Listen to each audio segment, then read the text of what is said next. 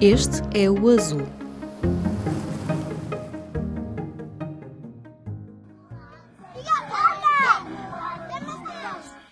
Olá, bem-vindos a mais um episódio do podcast do Azul, o projeto do Jornal Público sobre ambiente, crise climática e sustentabilidade.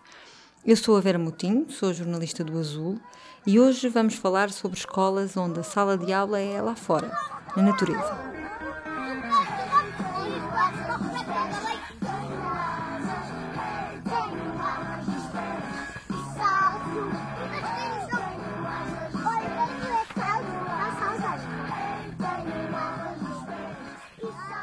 Ana Galvão, o que é que acabámos de ouvir? Acabámos de ouvir crianças entre os 3 e os 5 anos a explorarem a natureza ao som da música que mais gostam, a brincar, que é como se aprende melhor. Onde é que elas estão? Na Quinta das Conchas, no Lumiar. A Ana Galvão é a diretora pedagógica da escola lá fora em Lisboa e connosco à conversa está também a Vera Malhão, que é bióloga marinha e educadora na área do ensino outdoor, ao ar livre, e fundadora da Lutra, um projeto de educação, natureza e sustentabilidade. Uh, Ana, Ana Galvão, nestes momentos em que as crianças brincam, saltam, cantam no meio de um parque ou de uma pequena floresta, o que é que elas estão a aprender? As crianças estão sempre a aprender, não é? Eh, não precisamos de lhes pedir para aprender, não é? É natural que elas aprendam. E, portanto, elas estão a explorar em liberdade os seus verdadeiros interesses, explorar o ambiente, os, o, que, o que é que provocam no ambiente onde estão, quando saltam nas poças, não é? E veem o seu efeito. Portanto, estão a experienciar um bocadinho a vida e, com isso, a aprender naturalmente. A Ana Galvão é educadora de infância, com mais de 10 anos de experiência na área educativa, creche e pré-escolar, e em 2020, há dois anos, fundou a escola uh, lá fora. Como é que é um dia típico na vossa escola? Então, nós temos vários grupos na nossa escola. Uh, no grupo de pré-escolar, de crianças entre os 3 e os 5 anos, a sala de aula deles é, é no local da mata da Quinta das Conchas. Portanto, o acolhimento, podemos compará-lo a uma escola convencional, de quatro paredes, mas as nossas paredes são lenços nas árvores que fazem o, a área onde as crianças sabem que podem estar livremente a explorar o espaço. E, portanto, tudo acontece muito naturalmente dentro dessa área. Se começam o dia com uma reunião de grupo com a educadora, onde preparam o seu dia, eh, e depois têm à disposição toda a área que combinaram com a educadora e várias atividades em que exploram livremente, ou seja, elas são uh, naturalmente vão escolher os seus pontos de interesse e pronto, e fazem, uh, almoçam também nesse espaço, fazem uh, a cesta também nesse espaço, as crianças que precisam, e ao fim do dia as saídas também são feitas nesse espaço. Ou seja, podemos comparar uma, uma sala de jardim de infância natural a este espaço que é completamente natural e que tem os seus desafios próprios no ambiente, deste ambiente. Não é? Portanto, a educadora acabará guiar os miúdos eh, nessa Exatamente. liberdade ao ar livre? É, é, é, uma pedagogia muito participativa, portanto, quando eu falo na reunião do grupo da manhã, é uma reunião participada, em que a educadora, a educadora e as assistentes são também uh, parte integrante do grupo e, portanto, através de uma observação que fazem diariamente às crianças, com os interesses que as crianças demonstram, vão preparando e trazendo também novos desafios para além dos existentes no meio natural. Portanto, os dias variam muito de dia para dia. A Vera Malhão vai até muitas escolas desenvolver as suas atividades, cruzam a ciência, o ambiente, a ecologia, e, e, e, tem dito que é preciso começar por acabar com os recreios cimentados, com o cimento nos recreios das escolas e que como isso já iria transformar a infância das crianças. Porquê? Uh, a primeira valia, como a Ana também estava a dizer, é a questão do contacto com os elementos da natureza, ou seja, retirar o cimento, substituí-lo por terra, areia, árvores, plantas, relva, bem, o que fosse rochas também, uh, o, que fosse, o que fosse possível colocar as crianças, nomeadamente no pré-escolar, que é uma altura em que é muito sensorial e as crianças aprendem fazendo, não é? Com, o hands-on, as mãos na massa, como nós dizemos é, em, em, português, mas depois também há uma outra vertente uh, que a Unesco fala muito, que é a questão de nós temos que transformar as cidades. É? As cidades cada vez mais estão com poucos espaços verdes, nós temos situações ou de excesso de chuva ou de excesso de calor, uh, e ao termos escolas que têm lugares de sombra naturais em vez de ser os painéis de pano, por exemplo, muitas também uh, já têm, nós estávamos também a promover uma educação para a sustentabilidade, ao mesmo tempo que a biodiversidade ia chegar e outras aprendizagens iam acontecer. Uhum. E encontra de facto muitas escolas em que o denominador comum é o cimento nesses, nos recreios? É, sim, o cimento e os canteiros protegidos com redes para as crianças não irem para lá brincar. Há imenso disso, imenso. Não podemos ir para lá. Claro que existem escolas em que felizmente cada vez estão mais abertas a, a, este tipo de atividades que eu vou fazendo em muitas escolas, porque eu sou convidada entre escolas públicas e escolas privadas, ou seja, é bastante amplo, e hum, nota-se que ah, nós já só temos um canteirozinho, ou só temos aquele espaço, mas as crianças já podem ir para lá. Há outras situações em que eu tenho que levar caixas de folhas do Parque Florestal de Monsanto e vários elementos da natureza, porque a escola não tem mesmo. A Ana também tem essa experiência da sua vida pré-escola lá fora, em que trabalhou em escolas eh, com um sistema mais normal, próximo daquele que conhecemos, também teve acesso a esta realidade? Sim, tive, aliás, tive uma experiência bastante dura, vamos dizendo assim. Eh, eu e a Ana Passi Souza, que é a diretora técnica da escola lá fora, trabalhávamos já anteriormente juntas numa IPSS, que tinha um recreio de tartan, uh, a precisar de ser alterados e então aproveitámos essa alteração e colocámos terra. Eu acho que fomos também bastante exagerados, pusemos mesmo terra, terra mesmo. mas uh, pela importância de, desta, deste contacto com a natureza, mas também da transformação do próprio material. Quando nós temos um, um recreio que é uh, que, que, só, que, quer dizer que não é transformável, não é? Que tem um, um brinquedo que um escorrega que pode subir, eu costumo dizer, normalmente nem, nem os deixamos subir pelo escorrega, só podem descer, portanto eles não podem mesmo criar nada nesse recreio. E, e, o que nós sentimos foi que as crianças, a seguir à transformação desse, desse recreio, uh, conseguiram uh, brincar muito mais, ou seja, a, a, quantidade de brincadeiras que aconteciam eram muito mais variadas. E, por exemplo, só um exemplo diminuiu imenso os conflitos que existiam entre crianças, que é uma coisa Uh, obviamente não está mensurado, mas que, uh, uh, que, conseguimos ter essa noção que, que as coisas corriam melhor. Mas de qualquer maneira foi é, uma, é, é um processo difícil, especialmente porque não envolve envolve não só a equipa, mas também os pais. Os pais foram receptivos à ideia?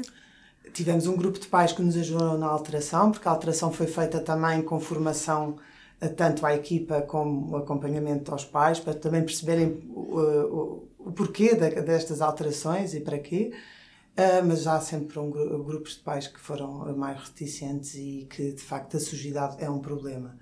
Uh, eu, eu, percebo que seja uma coisa que tenha impacto no dia a dia dos pais, mas uh, temos que pensar nas, nas, nos benefícios que traz à criança, que são incríveis. Portanto, essa alteração do, desse recreio em concreto foi quase uma espécie de mini revolução, era assim uma foi. ideia muito foi das é. alturas mais difíceis da minha vida profissional, posso dizer, porque de facto uh, fui, assim, acusaram-nos de pôr em causa a dignidade da criança. Foram coisas muito fortes. E de facto um, foi preciso muita confiança que estávamos a fazer o certo para aquele grupo de crianças Uh, e claro, e que isto a maioria dos pais veio, veio constatar as, os benefícios. Eu tenho uma, tínhamos uma mãe que nos contava sempre que quando viu o filho a chegar no primeiro dia que nos teve vontade de matar mas depois olhou para o filho, viu a felicidade dele, todo imundo, e percebeu ao fim de cinco minutos que, que aquilo tinha valido a pena. Como é que as escolas foram afastando tanto deste lado mais natural, não é? A Vera quer arriscar alguma teoria? Ah, que medo! Foi-se criando. Primeiro, nós temos um sistema educativo um bocadinho do século XIX, não é? Ainda está ainda muito formalizado, muito estruturado com as cadeiras e com as mesas, e o professor é o líder, o professor é quem ensina, o professor é quem transmite a informação, não se dando voz à criança, e logo aí em pleno século XXI, onde a informação está à distância de um clique, já estamos um bocadinho, não é? A dever à revolução que é necessária na, na educação. E depois há, há, há muita coisa que se foi tomando como adquirida uh, nas escolas. O que, é, o que é que eu quero dizer com isto? É, os manuais são os que dizem a verdade, não é? Quando nós falamos não só de pré-escolar, mas quando vamos para o primeiro ciclo, o terceiro ciclo e por aí fora. Um, os manuais é, é, é aquilo e o professor necessita de cumprir X páginas até o final do primeiro, do primeiro período, e depois até o segundo, e depois ou por semestres, dependendo do conselho onde nós, onde nós estamos. Uh, e foi-se desvalorizando esse contacto com o exterior e o que é que se aprende lá fora. E, e há uma divisão, a Ana pode dizer isto até melhor do que eu, porque trabalhou muito tempo como diretora, que é o pré-escolar é uma coisa e depois passa-se para o primeiro ciclo e parece que vamos entrar noutro universo, não é? Que é outra coisa completamente diferente. Onde já está mais que sabido, muitos artigos e, e mesmo especialistas portugueses dizem que é muito importante existir essa continuidade desde o pré-escolar a um primeiro ciclo, até para o choque para a criança não ser demasiado abrupto. E então nós temos isso tudo, não é? Temos um ensino ainda muito centrado dentro de paredes, onde o que se aprende é o professor que tem para ensinar, o lá fora não tem nada para nos oferecer. O que é que interessa, não é? Nós sabermos sobre o outono é muito melhor com uma ficha no, no manual, muito mais rápido. E eu sou bastante crítica neste aspecto. Quando tanto se podia fazer e com muito mais significado simplesmente se fossem até o recreio da escola. Eu já nem digo para ir em visitas de estudo, ir a florestas e outra coisa. Vamos lá para fora e vamos experimentar, vamos fazer. O ensino experimental dá para fazer com coisas da cozinha, que qualquer cozinha tem. E, e fomos nos fechando numa bolha segura, não é? Porque também para o professor dá a, a falsa ideia de controle porque quando vamos lá para fora, eles supostamente ficam descontrolados. Eles não ficam descontrolados, eles simplesmente estão a tomar o espaço como seu, estão a ligar-se ao espaço e precisam desse momento de ligação ao espaço e, e, de sentirem que o espaço lhes pertence. E se tiram isso, eu costumo dar um exemplo muito bom, porque eu trabalhei também com recreios, com recreios escolares noutra escola, que é, se eles estão sempre dentro da sala, não é? Dentro da sala. Quando vão para o, para o recreio, aquela energia toda toda. Se forem mais vezes e passar a ser rotineiro, essa explosão que eles tinham, porque nunca vão com frequência, ou o recreio só serve, e meto aspas, aqui não se as aspas, mas muito sério, para brincar, uh, se nós quebrarmos isso e começar a sair para o recreio, para estar com os amigos e brincar, e jogos, etc., mas começarmos também a ir para o estudo do meio, para ler um livro, aprender matemática, jogos matemáticos, seja o que for, essa explosão e essa falta de controle, com muitas aspas, deixa de existir. Um, um recreio, um lá fora, que também é para aprender. A, a, a, a Ana, quando fez esta mudança também na maneira como está na escola, não é? Uhum. Encontrava eco desta necessidade noutros professores, noutros educadores. Faz falta sensibilizar mais e formar mais os educadores? Eu acho que sem dúvida, eu acho que tem a ver com a experiência também. Eh, eu acho que nós temos que experimentar. Eu, eu, eu, este processo para mim foi um bocadinho de procura, ou seja, eu fui ter a natureza, eu fui a procurar a natureza para satisfazer um bocadinho o que sentia falta, ou seja, eu estava a tentar corresponder o melhor possível às crianças que tinha à minha frente. E o que eu sentia é que alguma coisa não estava bem. Quando a pessoa chega à escola e vê crianças com ótimos profissionais, com, uh, com uma pedagogia em que eu acreditava, mas que havia, obviamente, alguma coisa que não estava a ser dada às crianças. Quando nós chegamos àquelas às salas, naqueles dias de chuva miudinha, e vemos crianças a subir paredes, dizemos nós, bem, aquilo parece. É porque nós não estamos a corresponder à necessidade efetiva daquelas crianças. E se nós não estamos a corresponder a, a, a essas necessidades, nós não estamos a favorecer o, o, o processo de aprendizagem. E o processo de aprendizagem tem que envolver uh, vontade de aprender, motivação, bem-estar, por aí fora. Portanto, foi aí que eu percebi: espera, aqui não estamos. E quando conheci o modelo Forest School, onde nos fomos formar, uh, percebi que de repente lá fora eu conseguia tudo o que eu tinha dentro de quatro paredes e mais alguma coisa. Uh, e de facto a criança pode gritar, a criança pode correr, cada uma quando quer e não há aquela coisa, porque de facto, onde estamos 25 dentro de uma sala de aula, eh, correr e gritar, se calhar é, para a nossa convivência não dá. E eu não condeno as educadoras que dizem, meninos aqui dentro não. Eu, eu, eh, eu, eh, não elas estão a tentar sobreviver dentro das condições que têm. Mas ali fora, lá fora, na, na minha escola, conseguimos ter isso e cada criança a seu ritmo e, e, e satisfaz as suas necessidades. E de facto, a, a natureza traz-nos uma motivação para a aprendizagem inata. Uh, nós vamos descobrir, e agora, e a velha, a Vera, Vera desculpa, um, um, traz muita, não é? Muita ciência uh, para, a, para a aprendizagem não é? da, da natureza. E, e, quer dizer, é, é porque é natural, não é? Se nós estivermos com as crianças lá fora, o que eles querem aprender acontece naturalmente. Eu não preciso ter uma, uma cartilha para eles aprenderem. Eles, eles é que querem aprender. E eu vou só dar-lhes as, as ferramentas e o que, o que posso dar, eu adulto, para os ajudar nesse processo. O conteúdo é. programático está lá fora. Sim, eu posso, posso só acrescentar uma, uma coisa que é, uh, para complementar o que estavas a dizer, que é, esqueceu-se muito o corpo. O corpo, não é? É só cabeça uhum. que existe. Nas crianças vão para a escola só levam a cabeça. O corpo, o corpo tem que ficar quieto, sossegadinho. Se a gente imaginar isto como um desenho animado, quase como o gato da Alice no País das Maravilhas, não é? consegue tirar a cabeça fora, é um pouco por aí. Que é, as, as crianças, então, até aos 10 anos, eu não estou a dizer que a partir dos 10 eles não são animados, não é isso que eu estou a dizer, até eu sou animada e tenho 40, não é? Um, mas o que eu quero dizer é que eles, eles fazem tudo, experimentam tudo e aprendem tudo com o corpo, eles precisam saber utilizar a totalidade do corpo todo. E, e, se tiram o corpo da equação, por isso é que depois eles sobem paredes, né? Coitadinhos, eles têm mesmo que subir, que subir paredes, uh, e quando se está lá fora, Primeiro, não, não há o limite, não é? é nós damos os limites, mas os limites Sim. são muito maiores e não são físicos como, como uma parede.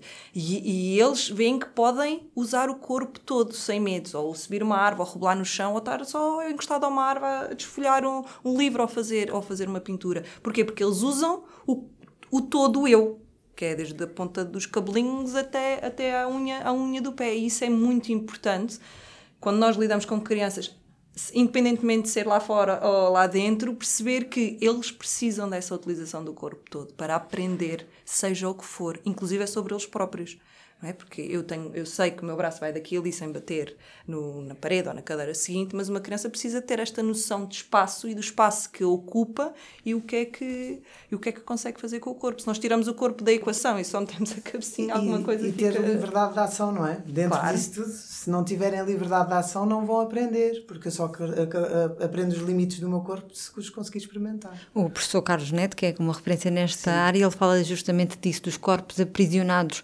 e, e, parece que o começámos a ouvir agora muito a, a, reboque da pandemia, e de facto a pandemia fechou os miúdos em casa, mas é algo que já vinha de antes, não é? Este, este, o que acabou de descrever, Vera, é uma coisa que é pré-pandemia, não é? Sim, sim, sim, sim, sim. Isto já, existe uma diferença colossal entre crianças que nasceram nos anos 80 como eu e crianças que nasceram no ano, no ano 2000 e depois do ano 2000 e felizmente já ouvem o professor Carlos Neto, eu costumo dizer isto, demorou mais de 40 anos para conseguirem ouvir, é uma pessoa com uma, um poder de resiliência espetacular, é para dizer, porque eu acho que já me tinha posto a gritar aos cantos todos do mundo para que me ouvissem. Uh, voltemos aos professores e educadores, temos aqui duas, não é? Hoje à conversa. Um, a Vera Malhão foi durante 10 anos professora na Escola Superior de Educação Maria Ulrich, onde formou adultos, que seriam os futuros educadores de infância, professores. A educação ambiental, a proximidade com a natureza, era uma preocupação desses alunos? Eh, como é que foi esse trabalho durante 10 anos? Parecido com o sofrimento do, da Ana há pouco da transformação do, do recreio da escola. Uh, há, há, há várias, uh, sendo sucinta, vários pontos que é preciso ter. Uh, primeiro fui lidar com um público-alvo que eu não conhecia, uh, que eram futuros educadores e professores, e depois fui lidar com pessoas que não queriam saber nem de ambiente nem de ciências, ou seja, e eu, bióloga, que amo tudo o que é da natureza e curiosa desde pequenina, uh, nós não, não encaixávamos bem uns com os outros. Foi uh, muito sofrimento meu, porque eu estava habituada a falar de biólogo para biólogo, e não de, como bióloga para pessoas que não querem saber nada de biologia ou ciências ou didática das ciências. Então houve essa transformação uh, na escola, uh, porque também me deram asas para eu poder fazer coisas diferentes, uh, ao mesmo tempo que eu tive que aprender a ser outra Vera, outra bióloga. Ou seja, foi quando eu entrei no mundo da educação, é um, é, é um percurso totalmente diferente do da Ana. A educação me foi, no fim, com muitas aspas, que eu não sei o meu dia da manhã. Um, e eu tive que fazer como é que eu vou ensinar pessoas a ensinar ciências, se elas não gostam de ciências, nem querem estar lá fora. Isto foi muito duro, com muitas noites a estudar e a ler e a chorar porque é que elas não gostam de ciências, elas, eles, de ciências. E foi assim que eu cheguei à, à educação outdoor, isto há muito tempo atrás, quando nem sequer era assunto, sequer não era tocado neste assunto, estamos a falar em 2009, parece que foi ontem, mas já, já é um bocadinho. E, eu comecei a ler e a estudar e, e fui a vários países ver de escolas e, e, a querer saber e comecei a experimentar com, com as minhas alunas. Mas foi tudo muito engraçado. Agora eu rio-me, né? Na altura. Uh, não achei muita piada, mas aconteceram situações hilariantes que, que uma pessoa tem que se rir, não é? De, por exemplo, uh, planear uma aula no Parque Florestal de Monsanto, aqui em Lisboa, e das minhas alunas apareceram-me de pochete e de salto alto e de sabrinas. E eu disse, não, mas nós vamos caminhar na floresta com, com esses sapatos e com essa roupa não, não, não é o mais adequado. Então houve toda essa transformação. Eu que devia, não devia ter partido do princípio que elas sabiam que roupa é que haviam de levar, uh, mas foi muito interessante ao longo dos anos que eu, que eu lá estive e que, e que gostei muito, que não só eu aprendi e cresci muito como pessoa, que a Vera de, é muito diferente da, da Vera de agora, da altura é muito diferente da Vera de agora, como uh, os alunos também começaram a ver que, ok, nós podemos aprender lá fora. Nós usámos muitos jardins diferentes, Jardim da Estrela, Tapadas Necessidades que eu nem sequer conhecia, o Parque Florestal de Monsanto, fomos a, a sítios onde o ICNF trabalha, uh, pela cidade de Lisboa, experienciámos muita coisa diferente com sol e sem sol e com chuva, ao ponto de eu hoje ter alunos que têm projetos parecidos com a Lutra, o que se torna, no mínimo, um fechar de ciclo, não é? Ou seja, eu, eu fiz o meu papel, deixei lá o bichinho e foi tornar as ciências, o ensino das ciências interessante, porque para elas ciências era decorar coisas. Era decorar, sei lá, os, os, órgãos do corpo humano, as funções do corpo humano e etc. E quando de repente eu começo-lhes a perguntar, mas a ciência está connosco a dormir, acordados em todo lado, é, é só nós estarmos um bocadinho atentos. E foi o transformar as ciências de uma forma muito mais didática, também muito mais lúdica e mais interessante, com uma linguagem de mais fácil acesso. Foi quando os tirou da sala de aula que começou a conseguir chegar até eles? Sim. Começou a ser muito diferente. Nós, uh, eu não estou a dizer que foi tudo mar de rosas, porque não foi, mas começou a fazer outro sentido. E, e começámos por jogos, por exemplo, fazer jogos tradicionais portugueses e buscar novamente os jogos tradicionais e recolher folhas, ver animais, usar lupas e experimentarmos outras coisas para deixar lá a, a sementinha e, e, e, elas perceberem também, porque uma das coisas que a Lutra defende é a educação para a sustentabilidade, esta questão de cuidar do planeta, porque é que nós temos que o fazer? E tenho muita, dessas então da educação para a sustentabilidade, tenho muitas histórias e muitas perguntas que me fizeram que na altura eu achei que ia ficar sem resposta, mas não fiquei. E, e foi muito interessante esse diálogo que houve entre pares, entre nós, porque lá está, não era a Vera a professora e os alunos, nós conversávamos muito e discutíamos muito, e ainda hoje faço isso com as pessoas que estão cruzando comigo, no ISEC, eh, formações, etc. E acaba por ser muito bom, porque eu vou sempre buscar o amor ao planeta para chegar à biologia e às ciências, e então acaba por lhes fazer sentido esse tipo de comunicação e eu divirto-me imenso, porque é para falar do planeta e de ciências, eu estou sempre pronta. Ana, eh, no momento da crise climática que vivemos, não é? Eu recordo, por exemplo, que mais de metade da população mundial é altamente vulnerável aos impactos das alterações climáticas, inundações, ondas de calor como as que tivemos uh, este verão, uh, secas, incêndios florestais, tempestades. Quão importante é um modelo educativo que liga a criança ao mundo natural? Acho que é essencial, porque eu acho que nós só nos preocupamos com o que, com o que temos relação, não é? Se eu, eh, eu preciso ter relação com o, meu, com o meio, não é? Com, com, com a natureza para me vir a preocupar eh, com ela. Porque se for uma coisa distante e que acontece muito, não é? Ah, temos que reciclar. Mas temos que reciclar porque é, não tem tanto significado. O que eu sinto nas crianças que tenho hoje em dia, e já temos crianças, já temos crianças que estão lá pelo menos há dois anos letivos connosco, uma naturalidade nesta preocupação ambiental para elas é um bocadinho uma coisa que puxa a outra. Eles de repente começam a ver lixo na floresta. Nós todos os dias de manhã fazemos um, uma análise de risco da floresta e uma delas é apanhar todo o lixo, porque aquele é um local público, portanto pode ter lixo de manhã e tem, infelizmente. Cada vez menos, eu acho, porque fizemos ali uma sensibilização e teve, graças a Deus, o, o ser um local habitado acaba por. Eh, as outras pessoas acabam por ter mais respeito. E eles começaram a ver que todos os dias era recolher lixo e lixo. uh, e depois decidimos fazer uma, recolha com os pais todos e não têm noção da quantidade de sacos de lixo que, que recolhemos. E a partir daí temos feito um projeto enorme, desde ir à procura de artistas que trabalham com, com lixo.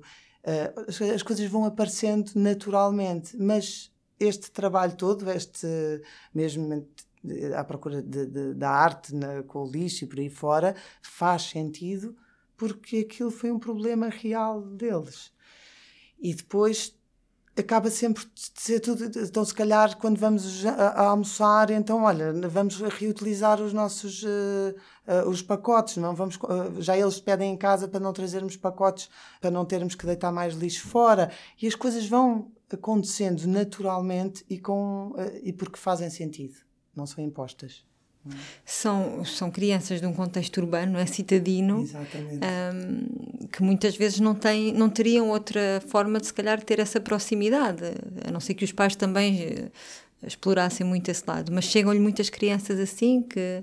Sim, são crianças que vivem em andares, no centro de Lisboa, mas que têm o privilégio de passar o dia todo numa mata, perto da natureza e porque de facto as crianças estão muito mais próximas da natureza do que se calhar infelizmente nós estamos hoje em dia, não é? Porque com esta crescente diminuição de, de espaços verdes, nós realmente estamos cada vez mais eh, distanciados da natureza. Mas as crianças, quando nascem, isso nós vemos, nós temos uma atividade que são os bebés lá fora, que são playgroups de 0 aos 3 anos, e foi muito interessante vermos as crianças com as primeiras chuvas do ano passado é natural, enquanto para nós, uh, se calhar vamos nos esconder, elas continuam a gatinhar no meio de, das folhas, como uh, descobrindo mais, mais pontos de interesse. Portanto, um dia de chuva para uma criança é o dia melhor da semana.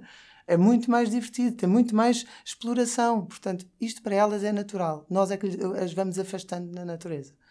Portanto, acho que temos que fazer este movimento contrário agora.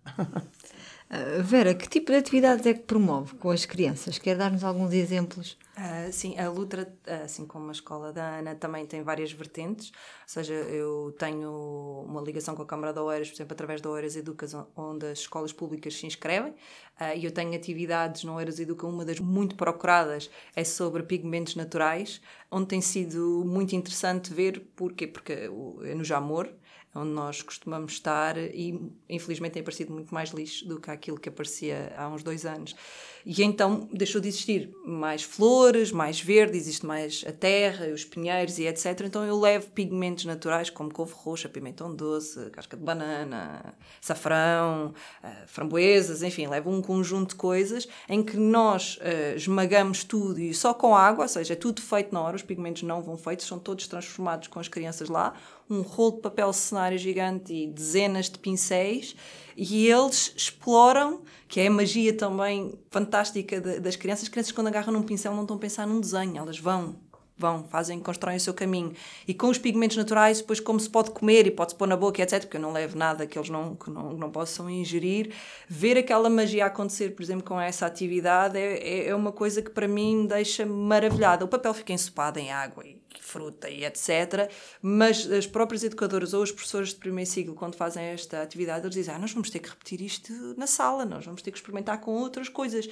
E quando me dizem isto, a minha mensagem passou: ok, era mesmo isso que eu queria. Levem o que tiveram desta experiência daqui para dentro da sala e façam outras coisas, adaptam, façam o, o que entenderem. Usem, como eu costumo dizer, usem. Usem aquilo que eu vos dei. Essa é uma da. Por acaso é muito engraçado porque é sempre das atividades que esgota logo, sempre que ela está disponível.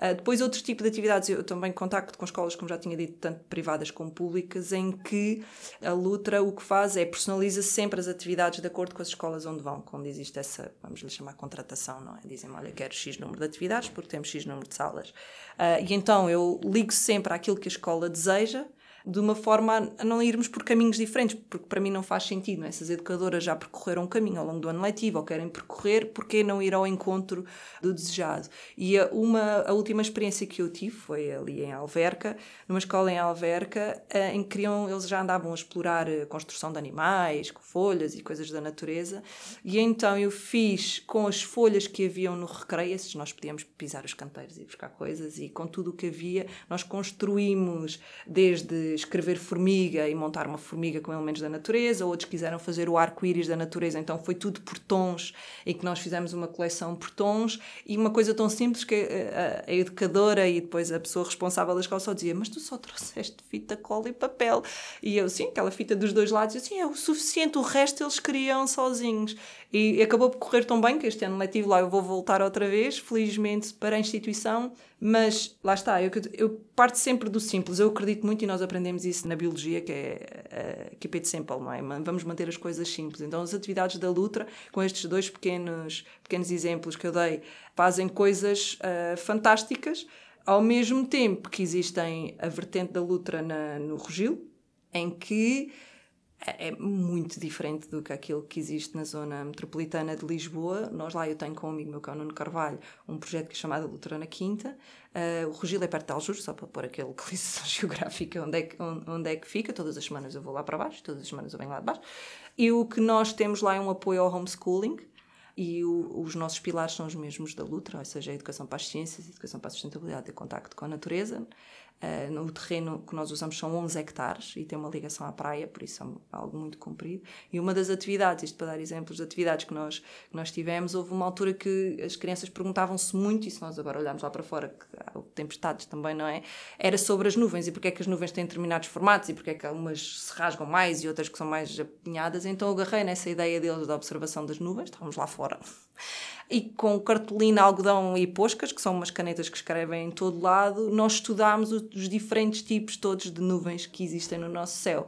E foram eles que escreveram em português, holandês, inglês, aquilo foi um mix, um cartão gigante que nós construímos. E depois o interesse foi tanto que quando os pais viram, houve um pai que foi piloto, mostrou as fotografias que ele tinha de tirar dentro do avião. Então, esse cruzamento entre o que eles viram, o que eles descobriram na investigação com os livros e com outras coisas que nós levámos, depois a juntar às histórias do pai, como é que um piloto olha para as nuvens e vê para onde é que vai, como é que o avião se vai converter e etc., foi uma experiência muito, muito gira. É muito diferente trabalhar com os alunos nesse contexto do Rugil, um contexto mais rural, ou pelo menos menos, menos citadino, e trabalhar com os alunos de Lisboa, ou Oeira. Sim, eu costumo dizer que são dois países diferentes, não tem mesmo nada a ver ali. Nós entramos noutra, noutra realidade. Porquê? Porque é um contexto mais vila-aldeia, começa por aí. Depois a comunidade de estrangeiros em Portugal cresceu muito naquela, naquela zona, ou seja, são pais que estão muito conscientes do seu papel no planeta e querem transmitir aos filhos uma educação para a sustentabilidade. Nós estamos a falar de pais que vivem em yurtes, em tendas de glamping como eu, como eu moro agora, ou em caravanas, ou que viajam pelo mundo inteiro e vão andando por diferentes países. São pessoas que sabem que é aquilo que querem para os filhos. Enquanto que na área metropolitana de Lisboa não funciona assim. E depois é uma comunidade que se cria ali entre portugueses e estrangeiros de todo o mundo, austríacos, alemães, australianos, americanos, bem, é, são imensos suíços, ingleses, são, são mesmo muitos, com pais com uma filosofia muito diferente da nossa e também com experiências de vida diferentes. Nós somos pessoas ligadas ou ao surf, ou às viagens pelo mundo, ou são pais chamados os nómadas digitais agora, não é? Porque andam e que sabem que o 100% digital ou ser constantemente digital não serve. São pessoas que estão à procura de outros modos de vida, ou seja, é ali é, uma diversidade de pessoas muito, muito diferente. Não é? Ana, o que é que sente que os eh, pais das crianças da, da sua escola procuram? O que é que eles estão à, procura quando lhe confiam os filhos? Eu acho que eles estão à procura que respeitem efetivamente os filhos deles.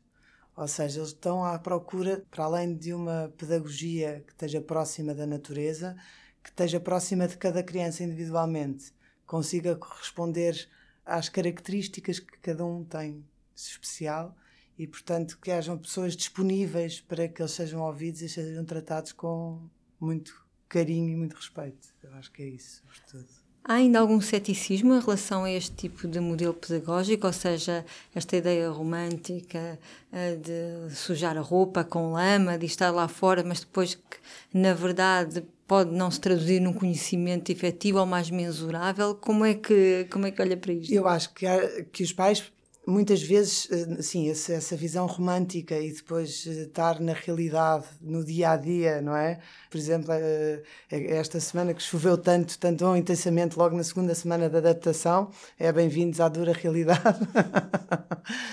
Mas que às vezes traz algum. que eu acho que os pais podem ficam muitas vezes inseguros inseguros porque não porque o currículo não é tão era como a Vera há pouco dizia, não é? É mais confortável e mais securizante eu saber o que é que, o que, é que eu amanhã vou dar, amanhã vão aprender as cores, depois de amanhã vão aprender. Mas nós não acreditamos que isso seja uma, uma, uma aprendizagem efetiva e vivida, portanto, e que, e que seja a melhor maneira de viver. Portanto, eu acho que muitas vezes os pais precisam de, de, algum acompanhamento para perceber efetivamente o que é que as crianças estão lá a brincar e para valorizarem o que é brin o que, é que as crianças estão lá a fugir uma boca para a verdade. Não é? que as crianças estão aqui, aqui a brincar, as crianças estão efetivamente a, a aprender. E às vezes é só observá-las e, e ler as legendas que estão em baixo, não é? Eu estou a encher um balde, mas a despejar o balde, a encher o outro, mas se calhar lá, se eu quiser, estou a trabalhar a matemática e as medidas e, e o, o peso e o volume e portanto às vezes a brincar aprende-se muito mais e muito mais profundamente do que de outra forma mais tradicional. O Ministério da Educação ainda não reconhece oficialmente este modelo da Escola da Floresta? Uh, nós, em termos pedagógicos, cumprimos todas as orientações curriculares para o pré-escolar e todas as. Uh, mas não temos a infraestrutura que atualmente ainda é necessária para, para podermos formalizá-lo. Teríamos que ter uma infraestrutura uh, ao lado de uma mata com todas as salas e salas, e, porque o exterior ainda não é visto como uh, local de, de, de, aprendizagem. Teriam é? que ter uma escola com salas para depois estar fora delas. Exatamente, para não serem utilizadas. e que dificilmente temos isto ao lado de uma floresta. É, torna as coisas muito mais difíceis. Eh, existe um movimento de aprendizagem ao ar livre, da qual nós participamos, e que leva exatamente essa ideia ao nosso governo do que é que nós, é, é, importante regularmos estas escolas porque é importante que se cumpram uh, as, as regras de, de, segurança pedagógica e a qualidade de, de também qualidade. não é? precisamos da qualidade. Sim exatamente. Portanto nós queremos mesmo que isto uh, uh, sermos reguladas. E portanto a nossa proposta no manifesto é exatamente essa. Porque também sabemos e pegamos também em muitas outras outros países que têm enquadramentos legais para este tipo de escolas. Portanto Exato, há esse exemplo do que já se faz uh, noutros países. A, a Vera, por exemplo, disse-me numa conversa prévia que hum, viajou muito por outros países à procura de inspiração, para queria, tinha essa curiosidade de saber como é que era, como é que se fazia. Uh, país é que esteve, o que é que viu? Eu, eu fui à fonte mesmo. eu fui à Noruega, uh, lidei com, com muitos suecos, eu fui à Alemanha, estive em, numa zona muito bonita, que é em, em Bonn, e, em, e na Noruega foi na zona de Trondheim, e eh, já tinha ido à Inglaterra. E eu costumo sempre dizer uma coisa que é importante dizer, que é, nós não podemos pôr a Noruega, a Suécia, a Alemanha dentro de Portugal. Não é? Agarrar nas coisas que são feitas lá e fazer eu digo Ctrl-C, Ctrl-V, mas o copy-paste não é do, do que lá feito, porque a realidade deles é uma coisa, a cultura deles é uma coisa, a sociedade deles é uma cultura. Nós podemos agarrar na filosofia e adaptá-la à nossa realidade.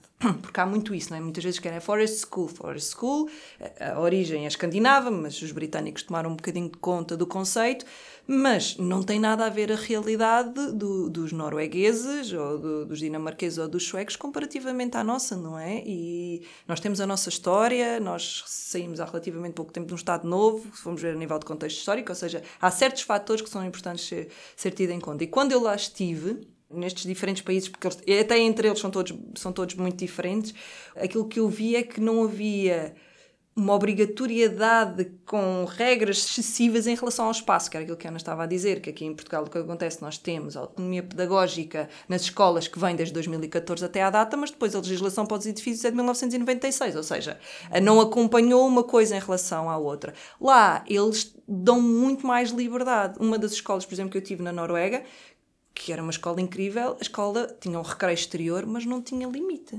Não havia muro. Ia diretamente para o bairro. Tinha a escola, depois tinha assim um género de um parque infantil, ele até era bem alto, ou seja, que fazia um género de uma colina, e eu começo a olhar à volta, tinha um portãozinho só para fazer assim um bocadinho de figura, não é? Como quem entra na, na escola, e eu, então, não está vedado. Eles não, eles sabem que a partir daquelas árvores, daquela mata não podem ir, e que aqui não dá. E eu é um não. Como acontece na nossa escola. Sim, e eu não. E foi muito interessante, porque o, o, primeiro choque, por exemplo, que eu tive foi, era, era um educador, engraçado que era biólogo também, eu disse, ai Vera, vieste hoje, mas nós vamos fazer uma caminhada grande com, vamos até um parque natural, e eu pensei assim, bem, deve estar a vir o autocarro, não é bom português, à espera do que é um autocarro. Não, andámos, andámos, andámos, os miúdos com as suas mochilas, eles tinham uma coisa que agora, o Decathlon já oferece muito aqueles carrinhos de mão, não é, com aquelas rodas largas que se leva tudo lá dentro. E, bem, tivemos lá o dia todo, na volta há uma criança que faz uma birra enorme e diz que não leva mais a mochila. E eu que ajudar a criança para levar a mochila, o educador disse, não, não, não, ela deixa a mochila, fica aí a mochila. Eu disse, fica aqui a mochila. E ele disse, sim, sim, sim, fica aqui a mochila. E nós continuamos, andámos, andámos, de volta para a escola, andar, andar, e a mochila cada vez mais longe, cada vez mais longe, e nós andávamos, até que uma altura diz, eu preciso da minha mochila. E ele olha e diz assim, a tua mochila está lá atrás, mas segundo digo longe, a mochila está muito pequenina no, no, na minha visão. E ele diz, então vai buscar. E eu só disse assim, será que eu só posso ir com ela? E ele, não precisas, mas podes.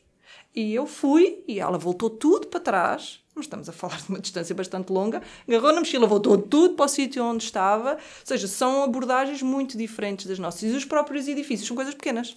Não é nada de salas que não se usam, não é nem a sala dos professores, nem a sala das reuniões, são, são casinhas de madeira ou, ou pré-fabricadas relativamente pequenas. Isso muito na Noruega funciona assim. Na Alemanha, então, é, é, muito diferente porque existem associações de pais que fazem escolas na natureza, depois tem escolas que se adaptam, Uh, tem um conjunto de escolas muito, muito diferentes. Na Alemanha conheci uma que arrancou o cimento e foi muito bom. Mas obviamente que depois não tem, se calhar, 25 crianças para, para dois adultos. Ah, Ou não, seja, não, não, lá funciona de forma mas, a mais mas adultos. Mas a escola lá fora também não tem isso, exatamente porque não, não seria viável, não seria viável. Eh, ou seja, nós temos 18 crianças no máximo para três adultos.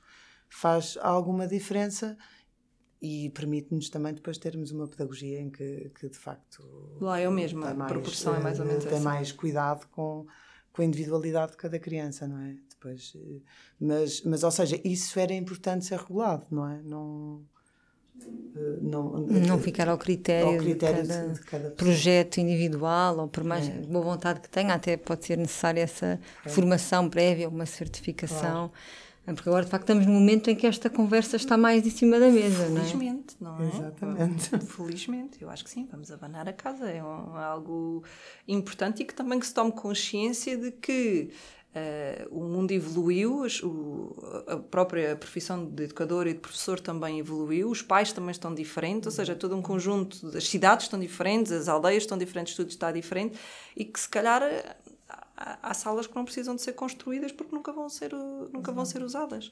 Precisamos de pensar eh, em várias coisas, incluindo uma que eu debato muito, que é a questão da qualidade, não é? Que é para uhum. também os, o, os, os próprios pais, os que são inseguros ou que às vezes põem os filhos, mas tem ali um bocadinho de medo da tal sujidade que a Vera falava e que a Ana falava, que é, não, aqui está bem, é um sítio que tem uhum. determinada qualidade pedagógica, tem a sua filosofia, porque os pais hoje em dia podem escolher, não é? Que tipo de escola é que... que, que e é isso, é um dos nossos objetivos, é exatamente trazer esta, esta resposta a qualquer pessoa, a qualquer criança, a qualquer família. Não Neste... deixar isto no nicho de quem pode pagar Exatamente. ou quem pode ter acesso. A nosso, e, e, o, e um dos objetivos da escola lá fora, eh, nós somos uma associação neste momento, mas queremos ser, vir a ser a IPSS de forma a conseguirmos chegar a todas as famílias, que neste momento não conseguimos.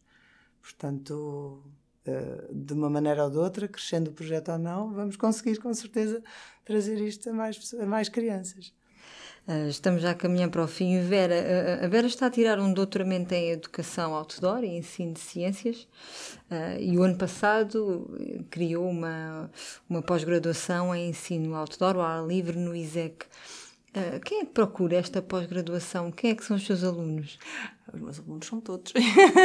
este ano foi a nossa primeira turma. Este, este ano, o ano letivo que passou, um, foi a nossa primeira turma, houve uma procura muito grande e felizmente agora também continua, continua a acontecer né, para este ano letivo. Os meus alunos são técnicos da área de ambiente de câmaras municipais, professores de primeiro ciclo, professores de segundo e terceiro ciclo, arquitetos, tivemos um arquiteto uh, lá, muitos educadores de infância, pessoas que tiraram, por exemplo, o curso do Forest School, como eu e a Ana temos, mas que querem aprofundar mais conhecimento acerca do tema para começar os seus próprios, os seus próprios projetos. Por exemplo, na, na, na pós-graduação, uma das minhas queridas alunas começou o seu próprio projeto ao longo do processo, foi muito giro, não é? Vê-los vê crescer. São pessoas que são da animação sociocultural, curiosos, há uma grande diversidade de pessoas e foi uma das coisas que eu sempre, na altura com a direção do ISEC, disse: esta pós-graduação não é para ficar centrada no nicho dos educadores e dos professores, eu quero que chegue a mais pessoas.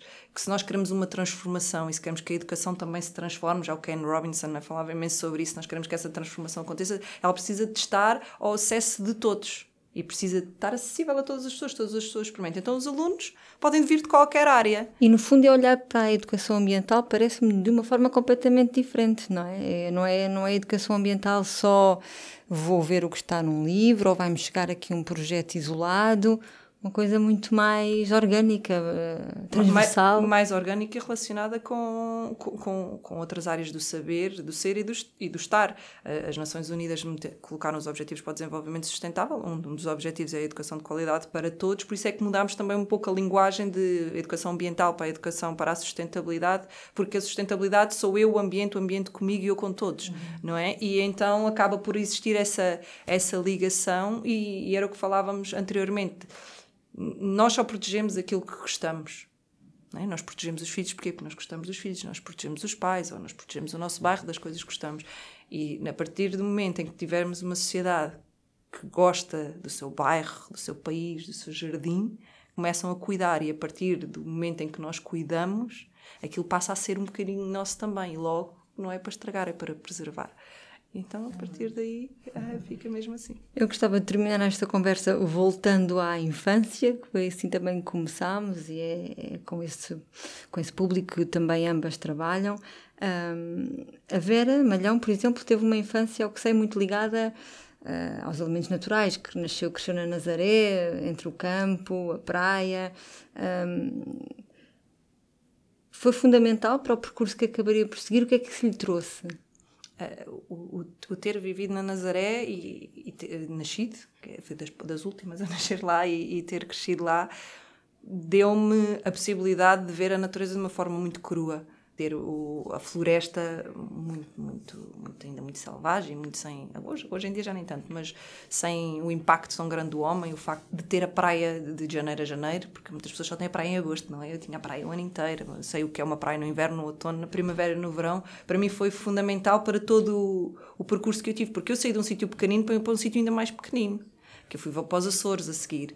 E só depois dos Açores é que eu venho para Lisboa. E estamos a falar de uns Açores que não os Açores de agora do hashtag Visita Açores, não é? Que toda a gente coloca nas redes sociais. Estamos a falar de uns Açores onde às vezes havia semanas que não vinham iogurtes porque o avião não conseguia lá por mau tempo. Ou seja, era muito mais rural, não era nada turístico para a altura. E eu fiz esse percurso sempre muito em contacto com a natureza. As aulas de biologia eram com muito contacto com a natureza, acordarmos de manhã para irmos para a lota ou para irmos fazer caminhadas ou lagoas, etc. E quando eu vim para Lisboa, o choque para mim foi muito grande. A falta de espaços verdes, foi demorar uma hora, uma hora e meia para chegar à costa da Caparica para poder ir para a praia, foi pessoas muito centradas nelas próprias, foi a falta de espírito de comunidade e de bairro, que era uma coisa que eu estava habituada, né? conhecia os meus vizinhos todos, ou podia ir à mercearia e depois ia, passava lá 10 minutos e podia pagar, para mim foi essencial. E quando eu olho para o meu percurso, claro o percurso de cada um faz sentido para cada pessoa.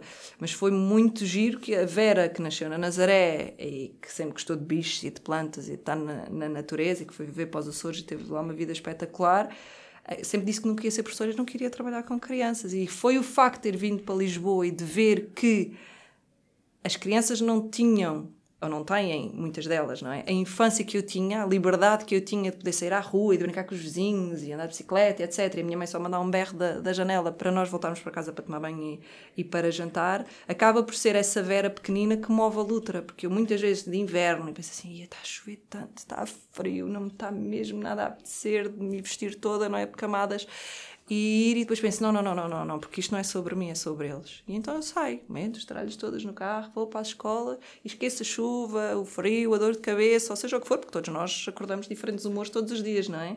E é sempre essa Vera que vem sempre à memória, essa Vera feliz nas poças e na horta e na praia e nos de gorro, na areia e, a brincar. E magicamente eh, esse, esse bem-estar vem quando te vais lá para fora, não é? Sim. Exato. E a Sim. sua infância, Ana? A minha infância foi ao contrário, foi talvez mais citadina, quer dizer, eh, assim meio-meio, não é? Os verões eram garantidamente mais compridos do que são atualmente para muitas das crianças, e aí sim tinha muita natureza, mas eh, sempre fui muito mais citadina, sempre morei em Lisboa e arredores. Portanto, este gosto pela natureza, esta necessidade da natureza, vem já em fase adulta, tanto pessoalmente como profissionalmente. Acho que foi um bocadinho a par e passo, eh, foi um bocadinho a tentar descobrir, como dizia há bocado, o que é que, nós, o que, é que falta a estas crianças, mas ao mesmo tempo eh, descobri que a mim era isso que me faltava também. Ou seja, descobri que é na natureza que eu vou buscar o meu bem-estar. Pronto, demorei bastantes anos a descobrir isto, podia ter descoberto mais cedo. Mas é engraçado que se eu pensasse na Ana de há 20 anos atrás, tenho um filho que vai fazer 20 anos, que andava bem limpinho. Portanto, coitado.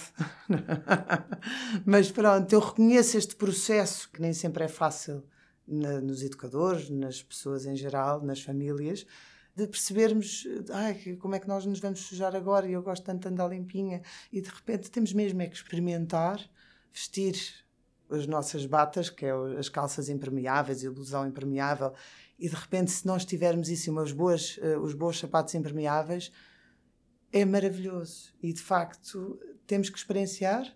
Aconselho mesmo todas as educadoras. Vão primeiro sozinhas lá para fora. Vão para a floresta um dia com este equipamento e vejam como é que se chegam ao fim do dia a casa. E depois é mais fácil levar isto para as crianças porque sabemos que estamos a fazer o correto.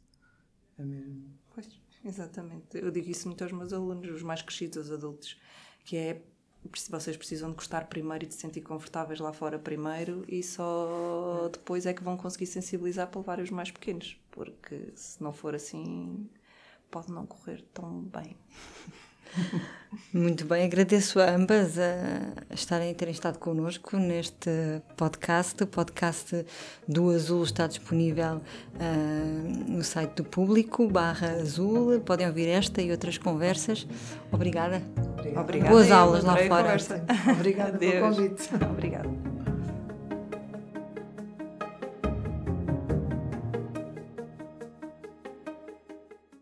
O público fica no ouvido.